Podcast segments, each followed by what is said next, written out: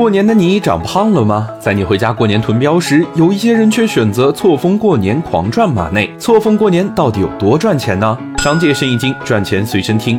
春节搞钱首选做代驾，正常的日子代驾一天能赚三百至五百元。到了春节那几天，订单不仅多到爆，每单还有服务费加成，一天收入基本在一千二至两千元左右。春节七天算下来，就能收入近万元，真干七天抵一个月。你说你不会开车，也可以考虑送送快递。快递小哥春节期间工资三倍，很多城市和公司还有补贴和红包。算下来，平均一天也有七百至一千三，七天时间也能挣个五千到一万。如果不会开车，不懂下单，你也可以考虑做点没技术的，比如上门喂养宠物。最近几年养猫养狗的人增多，回家过年宠物要么寄养，要么就留在家里让人上门喂。春节期间上门喂一次宠物的费用在一百至一百五十元，如果一天能喂十只，那每天就能收入上千元。虽然累，但收入也真不少。而除了以上三个职业，如果你想赚钱和休息兼得，也可以考虑去做个兼职，比如去电影院兼职。今年的影院票房创新高，电影院的人工需求也上升。虽然不同城市的工资不尽相同，但基本都有三倍，算下来一天也有四百至五百。